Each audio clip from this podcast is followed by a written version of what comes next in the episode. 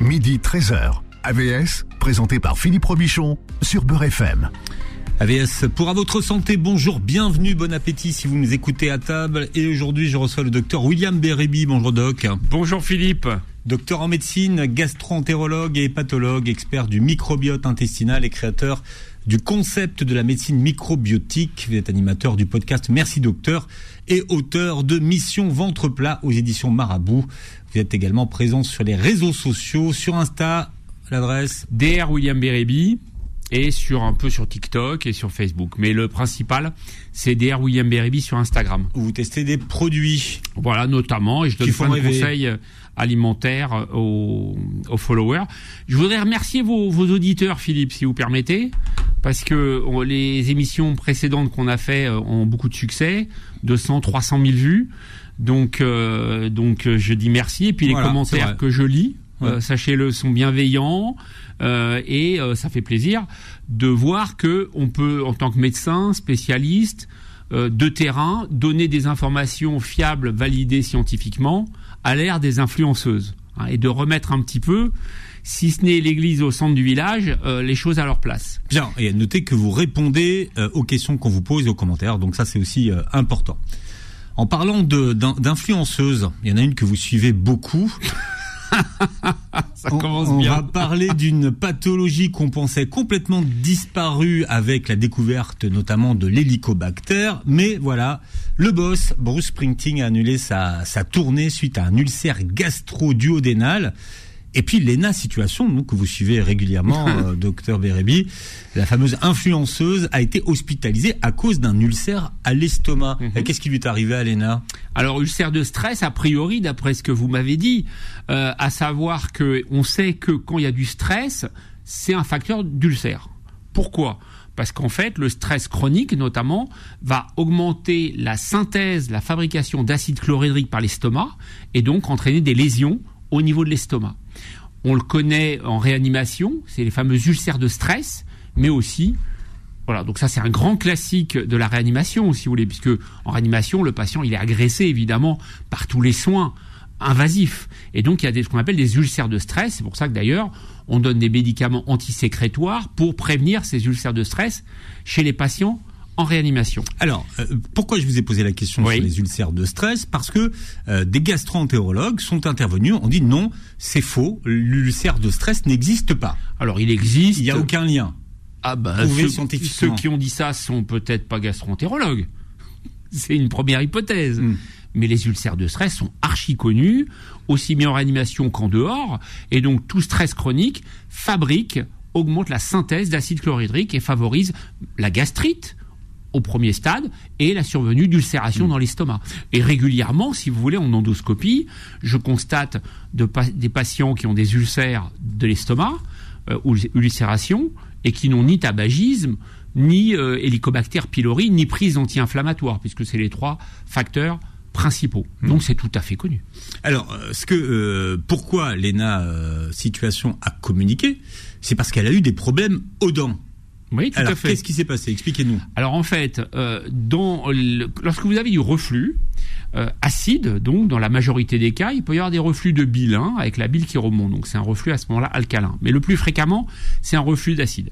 Donc ce qui se passe, c'est que l'acide remonte, d'accord, va brûler l'œsophage, mais des fois il peut monter plus haut. Donc dans la gorge et donner des problèmes ORL. Dans, il peut redescendre dans les poumons, donner des, des crises asthmatiformes ou des bronchites, et il peut aller dans les dents. Et donc c'est une cause classique, si vous voulez, le reflux de euh, parodontopathie, c'est-à-dire d'atteinte des gencives, et de troubles de l'émail, c'est-à-dire de dégradation accélérée de l'émail. Donc c'est archi connu euh, des gastroentérologues et des dentistes. Euh, et donc, euh, effectivement, si vous avez un reflux que c'est tellement puissant, cet acide, qu'il attaque l'émail des dents. Bien sûr, puisque on va avoir un pH acide, l'acide chlorhydrique, qui va être à 2, 3 le pH. Et donc, effectivement, bah, si vous mettez de l'acide chlorhydrique sur les dents, eh ben, ça les abîme.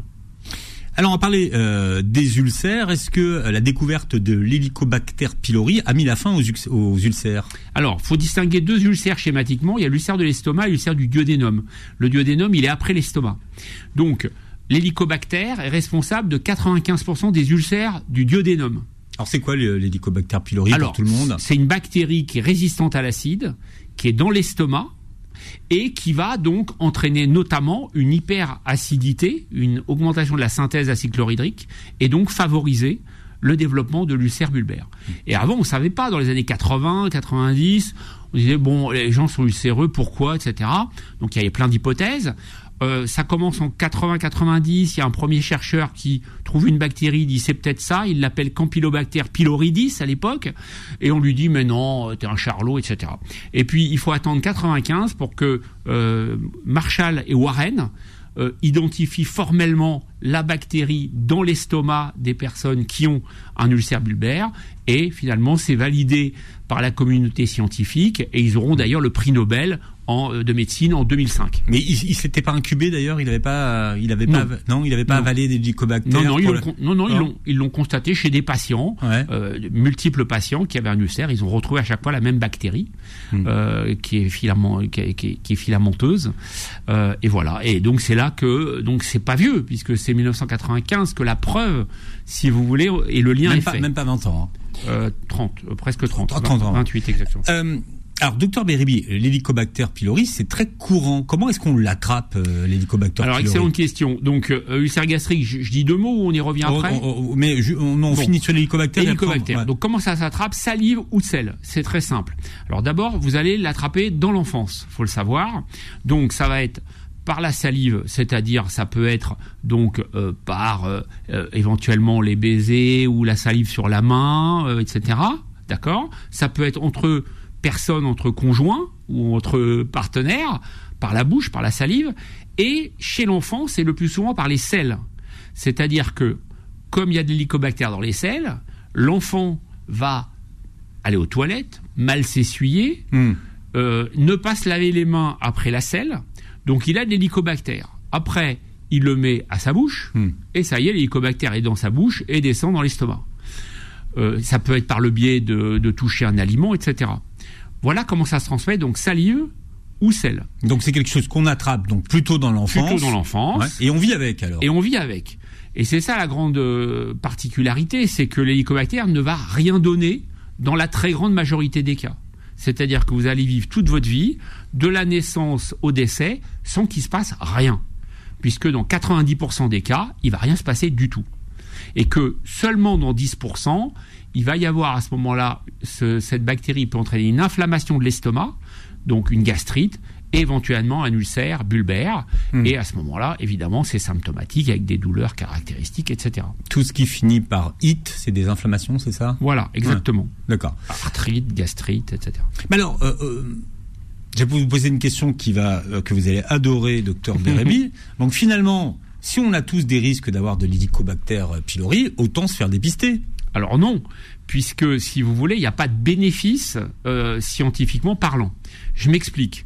Vous avez 9 euh, probabilités sur 10 de ne jamais rien avoir. Donc il reste un cas sur 10. Ce cas sur 10, ça va être à ce moment-là un ulcère euh, schématiquement, et donc vous allez avoir des symptômes, nécessairement. Vous allez avoir des douleurs. Et quand vous avez des douleurs et que ces douleurs résistent au traitement de première intention, eh bien, on va faire une endoscopie gastrique. Donc on va regarder à l'intérieur de l'estomac et du duodénum, on va constater l'ulcère et on va voir la présence de cette bactérie sur les biopsies. Et là, on va traiter. Mmh. Donc il n'y a pas de bénéfice si vous voulez à traiter. Parce qu'il y a beaucoup. Euh, écoutez, aujourd'hui il y a de nombreux tests aujourd'hui pour vous dépister de l'hélicobacter, docteur Berebi. Alors là, c'est un problème aussi de dérive des réseaux sociaux, d'internet, etc. Il faut savoir une chose, c'est que les tests, ils ont plein de limites. Alors on va en dégager deux principaux si vous voulez. Il y a la sérologie, la prise de sang, donc qui détecte des anticorps contre cette bactérie. Le problème, c'est que avoir des anticorps contre cette bactérie ne veut pas dire qu'elle est toujours là. Ça peut être une trace d'une infection ancienne. Premier biais. Deuxième test, le test respiratoire. Donc là, c'est un test qui permet, grâce à l'activité uréasique, euh, ça veut dire que elle va dégager de, l'urée euh, parce qu'elle a un métabolisme, elle est, elle est uréasique, donc de l'ammoniac qu'on va détecter dans l'air expiré, en faisant boire un produit avec euh, un avec radioactif, si je puis dire, un révélateur, marqué, quoi. voilà, marqué. c'est de l'urée marquée, et donc à ce moment-là, vous avez un test positif.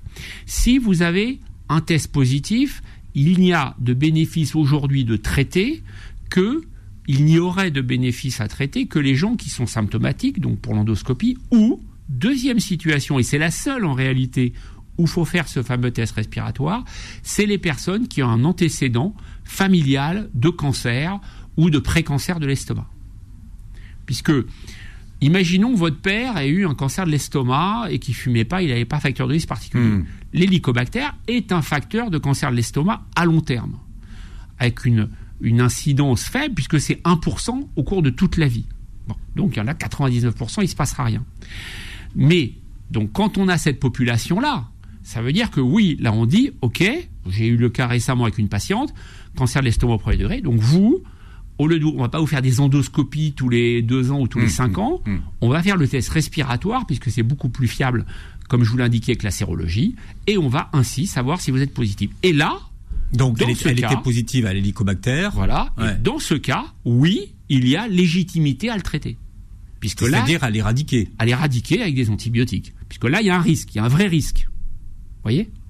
Donc aujourd'hui, il faut savoir, parce que là, il y a des dérives que je vois toute la journée, c'est euh, c'est le fait qu'un patient a mal à l'estomac, voit son médecin, et au lieu de lui dire, bah, faudrait faire une échographie pour vérifier la vésicule biliaire, puisque la vésicule biliaire peut donner des douleurs au milieu également, et si ça résiste au traitement de première ligne, une endoscopie, ils leur font faire des, un test respiratoire ou une sérologie. Mais en fait, ça ne veut rien dire, parce que ça ne préjuge en rien, si vous voulez, de l'origine de la douleur. Est-ce que c'est une gastrite? Est-ce que c'est un ulcère?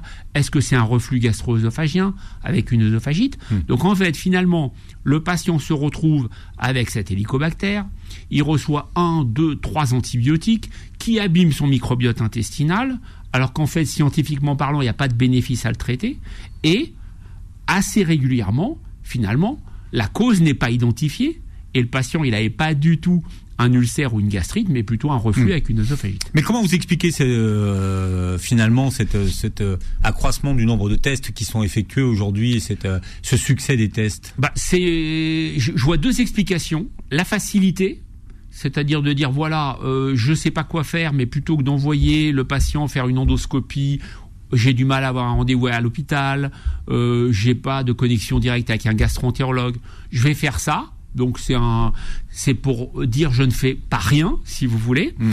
Et puis euh, la deuxième raison, c'est est-ce qu'il y a une pression des labos pour présenter ces tests au médecin généraliste Je Il y aurait une pas. forme de mode en fait finalement de, de tests. Voilà, oui. Ah bah il y a une mode sur l'hélicobactère parce que régulièrement je vois des patients qui arrivent avec des résultats et je leur explique ce que je viens de vous dire là, c'est-à-dire que ça sert strictement à rien et que je n'ai pas l'explication à la douleur. C'est pas parce qu'ils ont l'hélicobactère que ça me m'explique euh, la cause de leur douleur. Bon, voilà. Donc euh, pas d'urgence.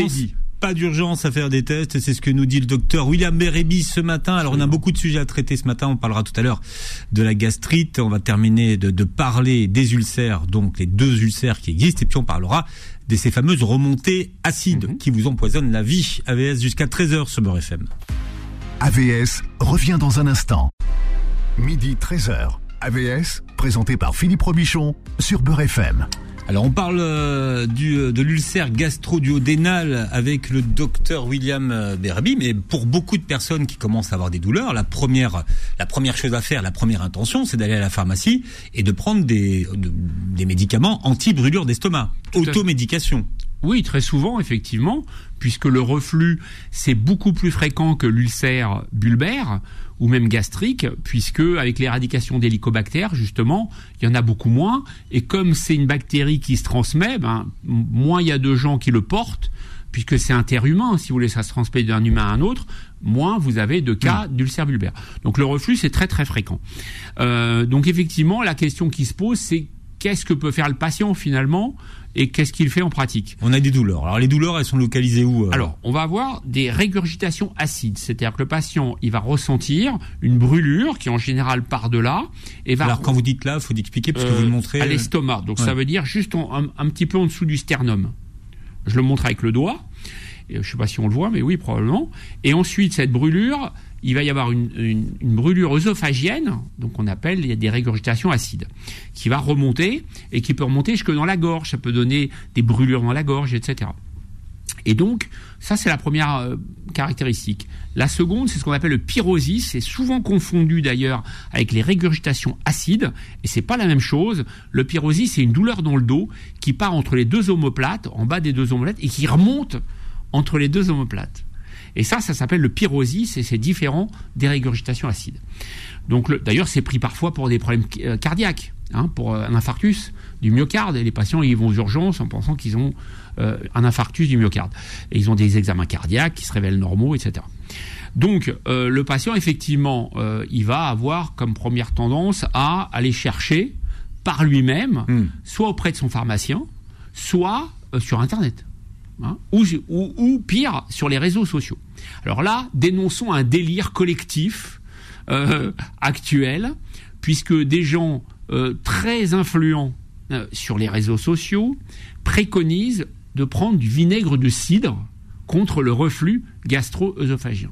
Alors j'ai déjà entendu des absurdités, mais là on est sur le summum, on a atteint, là c'est stratosphérique. Le reflux, c'est une maladie de l'acidité, si vous voulez. Donc si à ce problème d'acidité, vous ajoutez de l'acide, puisque je rappelle que le vinaigre de cidre a un pH à 5 et que le corps humain a un pH à 7,2, entre 7,2 et 7,4. Alors le pH, c'est l'acidité. voilà, c'est l'équilibre Ouais. acido-basique. Donc, le vinaigre de cidre, c'est acide. Et donc, on sait parfaitement que de prendre du vinaigre de cidre, non seulement ça irrite l'estomac, mais ça irrite également l'émail. Vous en parliez tout à l'heure, puisque si on met un truc acide dans sa bouche, évidemment, on va abîmer ses dents. Et donc, quand je vois que des gens publient ça sur les réseaux et même dans des livres, alors que c'est une aberration, et que leur seul argument c'est de dire oui, mais quand il passe dans le sang, il va un peu s'alcaliniser, il va devenir, le pH va remonter. Mais on s'en fiche complètement, puisque le problème du reflux, c'est de l'acide dans l'estomac. C'est pas le fait que ça s'alcalinise peut-être un peu quand ça Mmh, passe dans le mmh, sang. mmh. C'est pas le problème. Vous faites rentrer de l'acide dans une zone qui en a déjà trop. Donc ça, c'est bon, faut arrêter avec ça. Donc de toute façon, en tout cas, ça ne fonctionne pas. C'est c'est Ah aberrant. En plus, il faut le prendre dilué. Beaucoup ne le diluent pas. Enfin, et, alors Voilà, le, vinaigre, le de cidre, en tout cas, c'est très bon, soi-disant pour tout. Voilà. C'est bon pour maigrir aussi. voilà. Bon, bon, bref. Bon, ça, ça, c'est, pas. Donc, en cas, en cas d'ulcère, alors la majorité des ulcères. Donc, Alors le reflux, vous vouliez me Ouais. demander euh, ce qu'on avait comme moyen simple. Alors aujourd'hui, oui. Aujourd'hui, quels sont, quels sont les moyens simples qu'on a pour combattre l'acidité? Voilà. Donc par soi-même, ce qui est intéressant, c'est alors du plus simple au plus compliqué, vous avez le lait. Le lait, c'est alcalin. Donc moi, je préconise de prendre plutôt du lait écrémé, parce que le lait entier, c'est lourd, c'est gras, donc ça peut favoriser une lourdeur à la digestion. Du lait, tout simplement. Deuxième possibilité, vous avez le bicarbonate de soude. Bicarbonate de soude, c'est alcalin. Le but, hein, vous l'avez compris, c'est qu'on a trop d'acide, donc on doit prendre des alcalins pour diminuer cette acidité. Donc bicarbonate de soude, on dilue une cuillère à soupe dans un verre d'eau et on va boire par petites gorgées au cours de la journée. Autre moyen encore plus simple, c'est une eau riche en bicarbonate, donc une eau très alcaline. Et le top des eaux alcalines, c'est la Vichy Célestin. C'est celle qui a le plus de bicarbonate, puisqu'il y a 1172 mg par litre de bicarbonate dans la Vichy Célestin. Donc voilà des moyens simples pour euh, se traiter. Il y a d'autres moyens deuxième niveau, un peu plus euh, pas compliqué, mais voilà, il faut faire une démarche. C'est l'argile. Donc l'argile. Alors sous quelle forme l'argile? Alors c'est une poudre, elle peut être, vous pouvez la prendre blanche ou verte, ultra ventilée, parce qu'il y a plusieurs argiles, faut bien prendre celle qui est destinée à l'humain, donc verte ou, ou blanche, et là vous allez mettre une demi-cuillère à café dans un demi-verre d'eau, et vous allez boire ça après le repas. Donc deux fois par jour, pendant des durées qui doivent être pas trop longues, et il faut bien le prendre à distance du repas, donc en général euh, une demi-heure, et à distance des médicaments, donc 2-3 heures, parce que l'argile, c'est comme le charbon végétal, dont on a parlé lors d'une émission précédente. C'est tellement puissant que ça, Voilà, ça absorbe tout. tout. Ça absorbe tout. Donc Voilà. 2-3 heures, les médicaments, vous les prenez 2-3 heures après. Alors on m'a expliqué, tiens, parce que justement quelqu'un qui a regardé l'émission sur le où on parlait du, du charbon végétal disait qu'en cas de suicide, de tentative de suicide, on donnait du charbon végétal. Oui, tout à fait, puisqu'il y a certaines substances, euh, notamment euh, euh, des, des- des toxiques qu'on peut boire, Hmm. hein, eh bien, ça va absorber est donné, donc permettre de, de, de neutraliser en quelque sorte euh, le produit. C'est vrai aussi pour des intoxications au paracétamol ou à des psychotropes, etc. Hmm. Tellement c'est actif, hein, tellement, tellement c'est actif. Voilà. Et donc on va donner des grosses quantités et ça va absorber. Donc ça va permettre de régler hmm. une partie de la problématique. L'argile sur euh, quelle durée Alors 10 jours, 10, jours, 10 jours pour plusieurs raisons. D'abord parce que ça absorbe tellement qu'il faut pas en prendre trop longtemps, comme je viens de vous l'indiquer. La deuxième raison, c'est que si euh, ça passe pas ou si ça récidive tout de suite, c'est qu'il y a peut-être un problème plus important. Hein, parce que faut bien être précis. Si on a un reflux comme ça, on a un peu trop mangé, trop bu d'alcool, euh, on a pris un peu de poids, etc.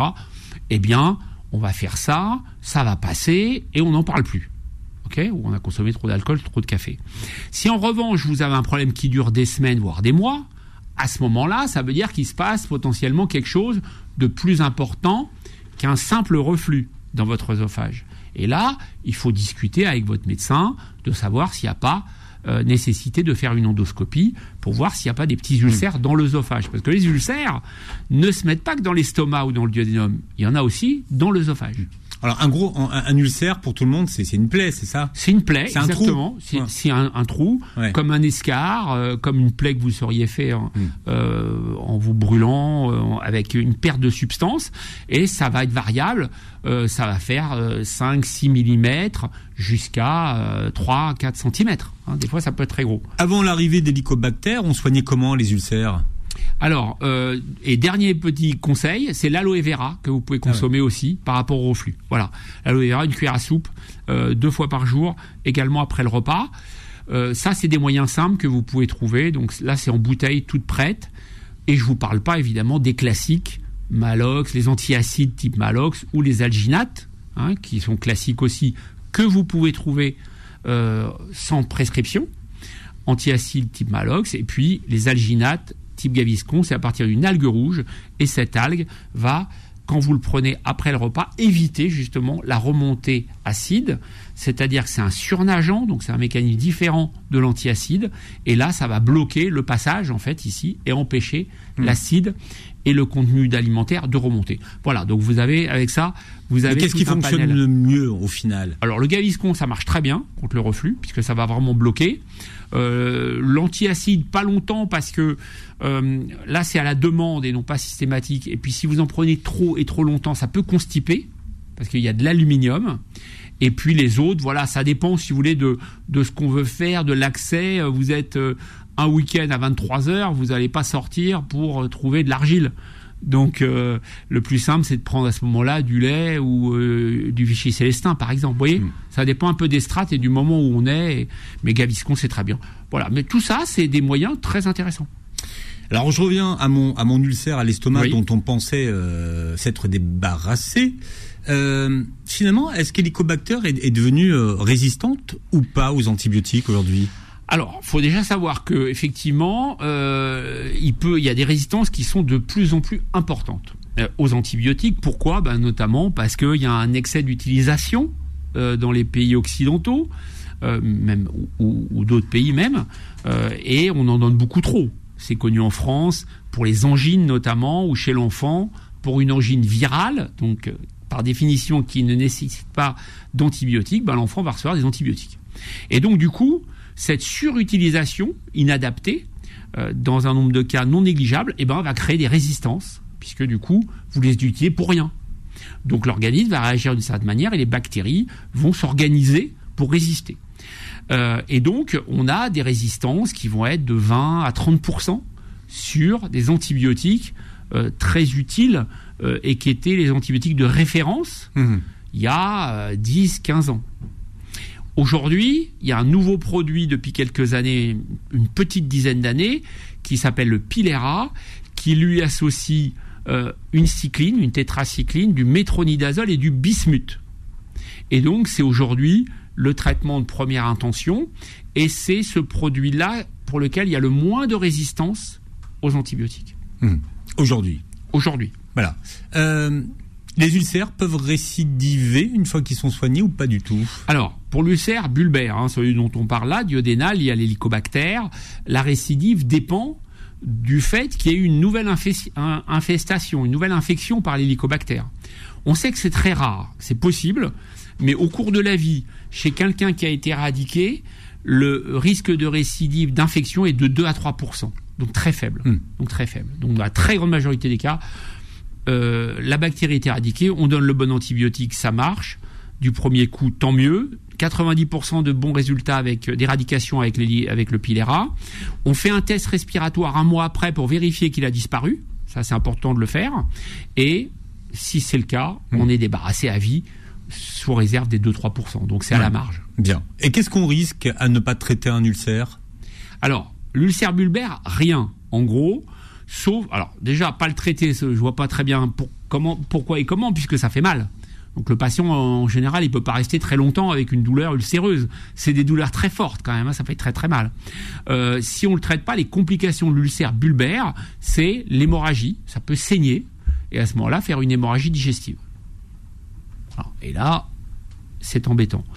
Euh, et l'ulcère de l'estomac, donc qui est euh, un autre type d'ulcère, moins lié à l'hélicobactère, 70 à 80% de lien, et c'est lié au tabagisme, et c'est lié également à la prise d'anti-inflammatoires non stéroïdiens. Vous savez, tout ce qu'on prend, ou notamment les femmes pour leurs règles douloureuses, par exemple l'ibuprofène, c'est une cause classique d'ulcère ou d'ulcération de l'estomac. Et là, il y a une différence à connaître, c'est que l'estomac, vous avez un risque de cancer de l'estomac. Un ulcère non traité du duodénum, il n'y a jamais de cancer. Ça n'existe pas. Un ulcère gastrique non traité peut évoluer vers un cancer de l'estomac. Et alors, est-ce qu'on pourrait, par exemple, à la prise euh, de ces anti-inflammatoires, associer un, je sais pas moi, un probiotique ou euh, Un- un- un- bah là, en l'occurrence, on utilise plutôt un inhibiteur de la pompe à protons, hein, les, anti, les fameux antisécrétoires, à demi-dose. Donc là aussi, il y a des erreurs de prescription, malheureusement, des prescriptions à trop forte dose, pendant trop longtemps, etc. Ce qui n'est pas bon nécessairement pour le microbiote intestinal. Et à ce moment-là, oui, moi, quand je prescris un anti-inflammatoire, euh, je vais systématiquement y associer un inhibiteur de la pompe à protons pendant une à deux semaines Hmm. pour éviter justement la survenue d'ulcération de l'estomac. un docteur William Bérébi est notre invité jusqu'à 13h. AVS revient dans un instant. Midi 13h. AVS, présenté par Philippe Robichon sur Beurre FM. Avec le docteur William Bérébi qui est avec nous aujourd'hui. Alors on parle de l'estomac. C'est vrai que les, les, les Français sont un peu fâchés avec, euh, avec les parties de leur corps. Hein. Ils confondent un peu tout. Mais en tout cas, ça fait j'ai mal au ventre. Ouais. En gros, voilà. Et donc l'estomac, ça fait partie des choses qu'on a quand on a mal au ventre. On parlait des, des, des remontées euh, acides tout à l'heure, mais il y a ce qu'on appelle les fameux RGO, Mhm. euh, qui sont très fréquents dans la, dans la population. Et par exemple, je, je disais que 65 à 72% des asthmes re- relevaient d'un reflux, d'un RGO. Alors, Est-ce que c'est quelque chose que vous voyez, vous, en gastro? Bien sûr, euh, c'est pas des chiffres aussi élevés que ça, mais effectivement, vous avez ce qu'on appelle la bronchite asthmatiforme. C'est-à-dire que c'est des patients qui ont des crises comme d'asthme, avec des sibilants, donc ça siffle, etc. Mais lorsqu'on lorsqu'on leur fait les tests de provocation, vous savez qu'il y a des tests, euh, les épreuves fonctionnelles respiratoires, avec une bronchoconstriction et une bronchodilatation. Enfin, il y a des tests de provocation et de relaxation euh, au niveau bronchique. Et euh, eh bien, souvent, ces tests sont négatifs et il s'avère que le patient a un reflux gastro-œsophagien. Alors, c'est pas aussi élevé que ça, euh, c'est plutôt autour de 30%. Et donc, ça va entraîner des crises d'asthme ou des crises dites asthmatiformes. Hmm. D'ailleurs, il peut y avoir des, des symptômes qui soient à la fois digestifs et des symptômes qui soient extra-digestifs. Voilà. Qu'est-ce qui vous alerte, vous, en tant que gastro-entérologue? Alors, euh, imaginons quelqu'un qui va venir et qui n'a pas de symptômes digestifs, mais que j'interroge quand même, où il dit de temps en temps j'ai un petit truc, eh ben, je vais lui poser des questions, tout simplement. Dans la gorge, je vais lui demander si, par exemple, il a sensation de brûlure, s'il a un hémage, Hein? Un hémage. Hémage, H-E-2-M-A-G-E, E, c'est un tic de raclement de gorge. C'est-à-dire que quand l'acide remonte dans la, dans la gorge, eh bien, vous avez tendance à racler. vous avez à faire ça. Donc ça, c'est le hémage, et donc c'est typique du reflux. Vous avez également euh, les douleurs à l'oreille. Donc, si vous dormez sur vos côtés droits, par exemple, eh bien l'acide, il va être, il va être déclive, il va, il va se, se mettre vers la droite. On est bien d'accord. L'acide que vous avez dans la, dans, dans la, Ah ouais. dans la bouche. Ouais. Et donc, vous avez une douleur dans l'oreille. Et donc, qui se rapproche de quoi? D'une otite? Ouais, enfin, du, non, pas d'une otite, d'une douleur que vous avez préférentiellement la nuit, puisque vous êtes allongé, et à ce moment-là, l'acide va, va se mettre du, de ce côté-là. Et donc, euh, quelqu'un qui me décrit ça et qui décrit des symptômes ORL, euh, je lui demande dans l'oreille, oui, vous dormez de quel côté? Euh, À l'oreille droite, oui. Quel côté vous dormez? À droite. Et donc voilà, et bingo. Vous avez aussi le glo- globus hystéricus. Hum, Bien sûr. C'est un Vous vieux avez terme. raison, le Voilà. globus J'allais vous en parler À- à, à d'ailleurs. vos souhaits, Philippe. Ouais, ouais. Euh, et donc, c'est une sensation d'avoir un corps étranger dans la gorge et d'étouffer. Et donc ça, c'est un signe de reflux aussi. Donc voilà, donc quand on connaît, si vous voulez, la sémiologie hein, clinique du reflux, c'est quand même très facile à identifier. Et puis il y a les manifestations bronchopulmonaires, donc asthmatiformes. Vous avez aussi les laryngites, c'est-à-dire euh, il y a de l'acide qui repasse dans les cordes vocales. Et donc les gens sont, on la voit rauque. Euh, soit Ah ouais. s'ils ont un métier type instituteur où ils parlent beaucoup, ou bien ça va être le matin au réveil puisque l'acide va se mettre à ce moment-là sur les cordes vocales pendant la nuit. Hmm. Voilà plein de signes. euh, de alors, justement, pourquoi euh, ceux qui souffrent de remontées acides s'en plaignent particulièrement pendant la nuit? Qu'est-ce qui se passe? Ah bah, pendant la journée, il vous aura pas échappé qu'en règle générale, on est debout. Donc l'acide, il a un vrai travail à faire pour remonter. La nuit, il n'y a plus de travail à faire puisque c'est en ligne droite. Et donc, à ce moment-là, alors c'est malgré ça, la majorité des reflux sont diurnes, comme on dit, c'est-à-dire dans la journée. Euh, environ 20% sont exclusivement nocturnes et vous avez à peu près 30% de mixtes. Mais voilà, mais ça explique pourquoi, alors qu'on mange pas, puisque c'est ça la question sous-tendue, c'est-à-dire que l'acide chlorhydrique, on le fabrique parce que l'aliment arrive et le corps est fait de telle manière, et bien fait, il va fabriquer de l'acide pour prédigérer les aliments. Donc c'est plutôt dans la journée qu'on a plus d'acide que la nuit. Mais la nuit se greffe un élément nouveau qui est le fait qu'on est allongé par définition. Et donc du coup, bah, c'est en ligne droite pour l'acide et la remontée de l'estomac à la bouche, elle se fait euh, en ligne directe. Oui, et paradoxalement, on peut avoir l'impression que le fait de manger, ça calme ou ça soulage un peu. Bien sûr, bien sûr, bah, ça soulage en général puisque effectivement ça va venir. Si vous avez du reflux acide et trop d'acide dans l'estomac et que vous mangez à ce moment-là, alors l'idéal c'est un yaourt ou, ou du lait, comme je disais tout à l'heure, vous allez avoir l'effet alcalin, donc neutralisant l'acide, et puis vous allez avoir quelque chose qui va se mettre au-dessus. Donc quand le reflux va vouloir se manifester, l'aliment il va faire un peu barrage d'une certaine manière, d'accord Et puis l'aliment va diluer aussi euh, l'acide par effet euh, de, de volume Hmm. euh, évident. Donc voilà, donc de manger, oui, souvent ça calme. D'ailleurs, il y Hmm. a des gens qui me racontent qu'en consultation, ils prennent du poids à cause de ça. Parce que ça les soulage de manger. Voilà. Et, et c'est pour ça qu'on déconseille à ceux qui ont des ulcères de jeûner, en fait. Bien sûr, bien sûr, puisque là, ça, ça, vous vous retrouvez avec de l'acide, puisque l'organisme va quand même fabriquer de l'acide chlorhydrique, parce qu'il y a quand Mm. même un rythme qu'on appelle basal, et euh, du coup, il n'y a plus rien à, il y a plus rien à, à- à digérer ou à prédigérer. Mm. Donc effectivement, là, l'acide, il est euh, Ouais. En concentration pure, si je puis dire. Donc médicalement, il est déconseillé de jeûner si on a des, des ulcères. bien sûr, bien sûr. Et, et c'est pareil pour les remontées acides ou C'est pareil. Ouais, c'est pareil. pour- bah oui, c'est- C'est quoi la différence entre les remontées acides et un RGO, par exemple, un reflux gastro-œsophagien alors, le RGO, c'est reflux gastro-œsophagien. Ouais. Dedans, vous avez le reflux acide, dont j'ai parlé. Vous avez un reflux alcalin. Donc là, ça peut être la bile qui vient du duodénum qui remonte. Et donc, à ce moment-là, le patient, au lieu de ressentir de l'acide, il va ressentir quelque chose d'amer. Comme de la bile, en fait. hein, de- tous ceux qui ont vomi une fois dans leur vie Hmm. connaissent le goût de la bile. Bon, bah, là, il décrit ça, le patient. Et puis, vous avez les régurgitations alimentaires qui font partie du reflux gastro-œsophagien. hein. Le reflux gastro-œsophagien, c'est l'entité globale, si vous voulez, Hmm. avec ces manifestations digestives-là, dont les régurgitations alimentaires, c'est-à-dire c'est des aliments qui remontent et pas de l'acide. Et vous avez donc les manifestations digestives et vous avez les manifestations extra-digestives, dont ORL, pulmonaire, etc. Hmm. À noter te- que l'acide dont on, on parle, ça pourrait être comparé à une forme d'acide chlorhydrique, en fait. Ah bah c'est de l'acide chlorhydrique. c'est de l'acide chlorhydrique. pu- euh, ni plus ni moins. D'ailleurs, euh, les fameux inhibiteurs de la pompe à protons, qui sont très efficaces, mais qui ont euh, comme défaut d'être assez souvent mal utilisés, à trop forte dose et trop longtemps, eh bien, ces inhibiteurs de la pompe bloquent la pompe, puisque vous avez une pompe K+, euh, H+, donc il y a, Elle est où cette pompe à protons elle est dans l'estomac. D'accord. Et donc vous avez euh, de l'acide qui passe en échange d'un ion potassium. Et donc elle le bloque. elle bloque cette pompe, inhibiteur de la pompe à protons. Donc du coup, l'acide ne rentre plus dans l'estomac. Hmm. C'est comme ça que ça Mais il n'y a pas des, des barrières anti-acides dans le, dans le corps? Si, alors l'estomac, on a une couche protectrice qui est la couche de mucus. Ça s'appelle le mucus, qui est censé nous protéger. Euh, le problème, c'est que l'hélicobactère, déjà, il adore cet endroit parce qu'il est bien au chaud, c'est bien douillet, bien confortable. Imaginez un matelas, et donc il se met là, il est tranquille. Donc l'hélicobactère aime bien ce, ce mucus. Deuxièmement, vous pouvez l'altérer, ce mucus. Donc l'agresser directement avec des anti-inflammatoires. Vous pouvez l'agresser avec le tabac ou l'alcool, par exemple, d'accord, ou avec un stress chronique. Et donc ce mucus peut euh, progressivement s'éroder en quelque sorte et plus protégé comme il faut. Voyez?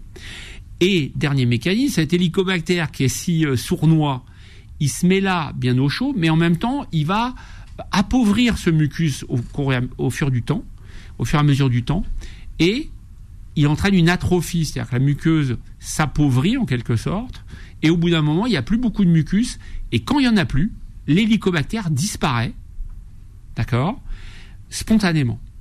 Donc, c'est l'atrophie de l'estomac va s'accompagner de la disparition de l'hélicobactère pylori. Alors il y a eu une alerte hein, sur les fameux IPP, les inhibiteurs euh, de la pompe à protons. Euh, quel est le problème de ces médicaments? Déjà, comment est-ce qu'ils agissent? Alors, comme je viens de vous l'indiquer, c'est-à-dire ils vont neutraliser cette fameuse pompe, donc ils vont modifier le pH intragastrique, donc le pH dans l'estomac. D'accord? La problématique, c'est que comme bah, c'est le corps humain, le corps humain c'est une machine fantastique, mais euh, d'une certaine manière, vous agissez dessus d'une façon pas physiologique, puisque vous modifiez le pH de l'estomac.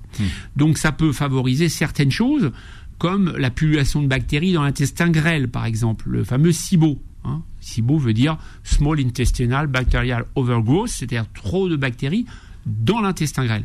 Donc si vous avez plus d'acide suffisant, comme l'acide, il, va un petit peu vers le duodénum, vous allez laisser les bactéries proliférer dans l'intestin grêle. Et donc ça peut entraîner une pullulation bactérienne. Ça, c'est un, un exemple de, de problématique. Comme vous avez plus assez d'acide, ça peut aussi favoriser certaines infections digestives, hein, une diarrhée infectieuse.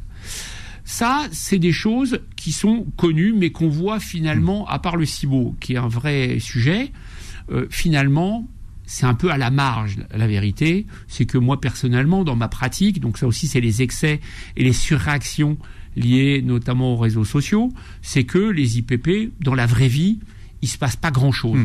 Alors on a dit, on a dit à un moment que ça pouvait favoriser le risque de cancer de l'estomac à long terme. Bon, Parce que ce sont des, des médicaments qui sont prescrits à long terme. voilà. Mais qu'est-ce qui se passe quand on arrête les IPP Bah, en fait, comme on dit, Est-ce que ça veut dire que la production d'acide elle repart comme en 14 Oui, elle repart. Alors, mais justement, pour, mais pour pas qu'il y ait d'effet rebond, parce que l'un des mécanismes possibles, c'est l'effet rebond, faut jamais arrêter brutalement.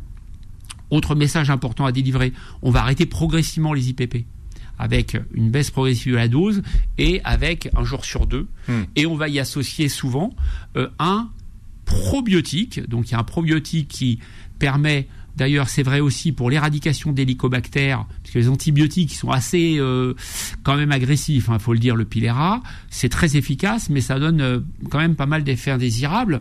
Et donc euh, il y a un probiotique, Lactobacillus reuteri, qui, euh, je vous donne le nom, c'est le Gastrus. Euh, Gastrus, c'est- c'est- le nom dans lequel il est- il est commercial, Ouais, ouais. ouais. Et lui, Ah, vous avez cédé. Ouais, le docteur Bérébi, la ouais, série, j'ai parce que moi, j'avais j'ai pas compris votre. euh, J'ai cédé, j'ai cédé. Ouais. Mais là, il y en a qu'un, il n'y a pas de concurrent, donc euh, bon voilà. Bon, donc il ouais. peut pas y avoir de. euh, Mais quel, quel est l'intérêt de l'associer, le Alors, probiotique la- l'associé, euh, ce probiotique-là, il a deux vertus.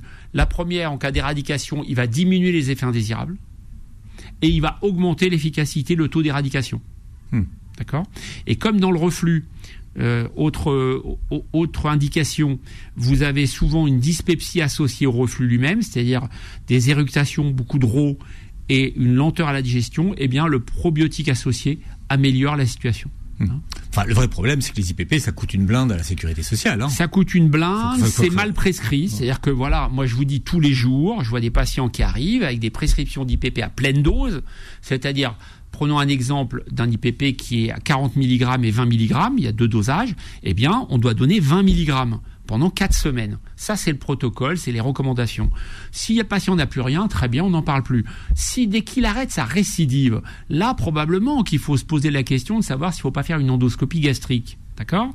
Mais il faut jamais donner 40 mg sans preuve. Parce que, premièrement, ça peut avoir une petite incidence sur le microbiote. Deuxièmement, ça coûte cher. Et troisièmement, ça peut masquer les lésions. Et c'est le plus grave, si vous voulez. Parce que, imaginons que vous ayez un ulcère à l'estomac, Philippe. Euh, et que vous preniez ces doses qui sont les doses d'attaque, donc de cicatrisation, vous allez euh, ne plus avoir de douleur. Mais votre ulcère, il n'est pas réglé pour autant, puisqu'il y a probablement un hélicobactère avec.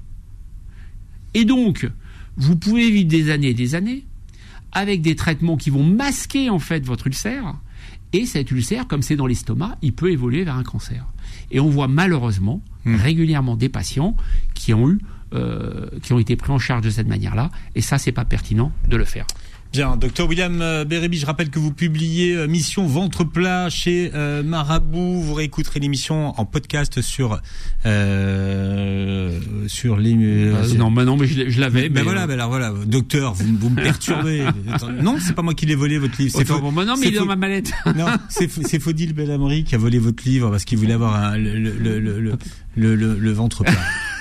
On le mettra en incrus. On essaiera de le mettre en incrus, euh, docteur. Donc je disais que l'émission, on la réécoute en podcast Ouais, ouais, bien sûr. sur beurrefm.net et sur les plateformes qui reprennent l'émission et vous la verrez sur la chaîne YouTube. Merci d'avoir été avec nous, Doc. Merci à vous. May the force be with you et passez une très belle journée santé Que sur la force soit avec vous.